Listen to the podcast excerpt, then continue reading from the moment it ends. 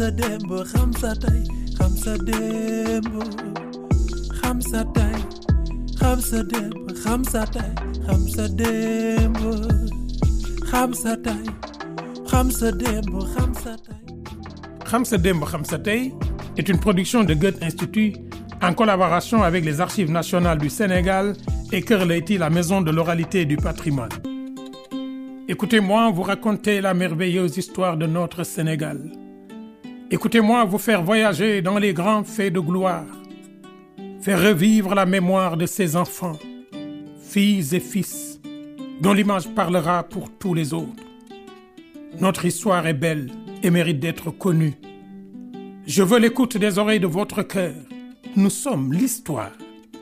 Nous avons une histoire. Alors connaissons notre histoire. xam sa connaître son histoire connaître son présent. La grandeur d'un peuple est dans la mémoire féconde de ses enfants car le monde est vieux mais l'avenir sort du passé.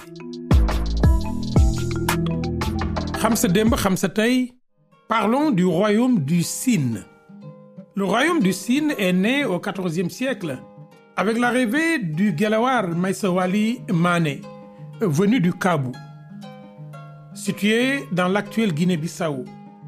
Avec sa famille, après la bataille de Trouban, remportée par la dynastie des Nyancho vers 1335. Khamsa Tay, Khamsa Dembo, Accueilli par la noblesse du Sine, il s'intègre parfaitement à la société sérère. Après avoir été conseiller juridique du Grand Conseil des Lamanes, il est couronné roi. Le Sine va, avec le Saloum, sortir de la dépendance de l'empire du Jolof, comme le Cayor, le Baol et le Waalo, après la bataille de Danki au milieu du XVIe siècle, où le Bourba Jolof fut vaincu. Le royaume est rattaché pendant des siècles aux religions traditionnelles africaines. Parmi ses plus illustres souverains figure Coumba Ndoffène Famack Diouf, qui a accédé au trône après la mort de Madasine Ama Diouf Gnilane Faye Diouf en 1853. Coumba Ndoffène, qui avait des liens avec le Jolof, le Kajoor, le Baol, le Waalo et le Saloum, a accordé l'asile à plusieurs familles royales. À cause de cela d'ailleurs, le gouverneur français Pinet-Laprade le surnommait le roi des rois. Le Sine sera à cette période sous la menace constante de deux forces extérieures. D'un côté les Français, qui cherchent à étendre leur autorité, et de l'autre Mbaba Diakhouba, qui veut islamiser le Sine et le Saloum. Le Boursine défie le marabout, dont les troupes avaient attaqué par surprise Munongor. Les deux armées se donnent rendez-vous le 18 juillet 1867 à la bataille de Fandan Chunchun, communément appelée la bataille de Sombe. C'est d'ailleurs dans ce combat que Maba trouve la mort. Le chant de gloire qui célèbre la vaillance de Diouf sera l'hymne du Sine. Le couplet charnière devient la devise des na ngóoro rogo o fañ fañ fañ fañiñ fañ fañ fañ tawacaca cela veut dire littéralement quel que soit le degré de ta jalousie ou de ta méchanceté envers une personne quels que soient tes plans ou pièges posés pour lui nuire tu ne peux pas détourner ce qui lui est destiné. En résumé cela veut dire nul ne peut rien contre son prochain sans la volonté divine Famack Diouf occupe une place particulière dans l'histoire du Sine pour avoir mené la résistance afin de préserver la liberté et la sécurité de son peuple. Il a été assassiné par les Français en 1871 à Joal, où il s'était rendu pour exercer son autorité. Coumba Ndoffène Famack Diouf est souvent confondu avec son homonyme Coumba Ndoffène Fandep Diouf, Ce dernier, lui, a régné de 1898 à 1923.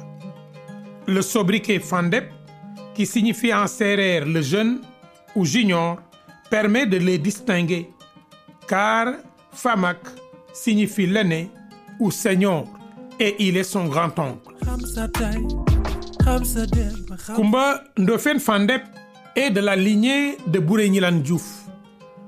Il a succédé sur le trône à Mad Mbakendeb Ndiaye. Son élection comme roi du Sine fut mal accueillie d'ailleurs par l'administration coloniale. Le Conseil des nobles, qui était chargé de choisir au sein des familles princières parmi les prétendants à la royauté, maintient sa position, malgré le refus des Français d'entériner leur décision. Cette ingérence leur semblait inacceptable, d'autant plus que le peuple du Sine avait plébiscité Mad Kumbandofen Fandep. La réaction de l'administration française fut de découper le Sine en cantons. Ainsi, le colon nomma Mad Kumbandofen Fandep, chef supérieur de l'Est de Sine, et son rival, chef supérieur de l'Ouest. Cette tentative de diviser le Sine était vouée à l'échec, car, malgré ce découpage, Mad Kumondofen Fandep était considéré par les populations comme le roi du Sine. Les Sérères n'acceptèrent d'obéir qu'à ses ordres. La population du Sine-Ouest refusa tout simplement de payer l'impôt.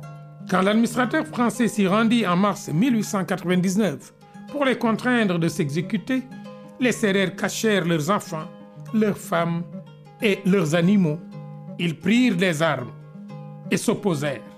Les visiteurs étaient obligés de battre retraite. La tension s'envenima entre les Français et la noblesse sérère du Sine quand l'administrateur du Sine Saloum, Charles le Filiâtre, signifia par lettre au prince Léopold Diouf, secrétaire privé de Mad qu'il n'y avait plus de roi, et traita le Boursine de simple chef et rien de plus. L'administrateur a dû faire amende honorable plus tard et rectifier ses propos pour éviter l'irréparable. Arc-bouté sur ses principes, Mad Komondofen Fandeb empêche en 1901 la création d'une mission chrétienne à Dioïne et maintient ainsi l'Église hors du Sine.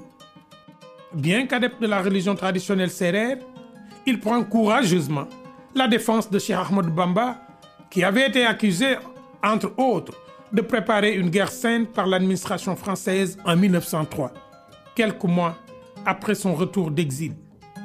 Le Boursine avait clairement dit à l'autorité coloniale que les reproches faits au marabout n'avaient aucun fondement. Jusqu'à nos jours, les descendants de Cheikh Ahmed Bamba Mbaké et ceux de Mad Sinik, Koumando Fen Fandep, commémorent cet événement les 7 et 13 juin. Alternativement à Darou Marnan, où résidait à cette époque le marabout, et à Diakhao, ancienne capitale du Sine. Les hauts faits de Koumando Fen II ont inspiré bien des chants. Nous allons juste citer les vers de Léopold Sédar Senghor, qui dans son célèbre poème Joal immortalise le prestigieux roi du Sine dont les visites étaient parmi les souvenirs marquants de son enfance. Je me rappelle, dit-il, je me rappelle les fastes du couchant où Kumbando Fen voulait faire tailler son manteau royal. Khamsa Demb,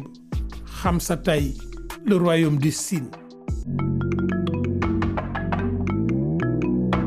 Khamsa Demb, est une production de Goethe Institut en collaboration avec les Archives nationales du Sénégal et Kerleiti, la maison de l'oralité et du patrimoine.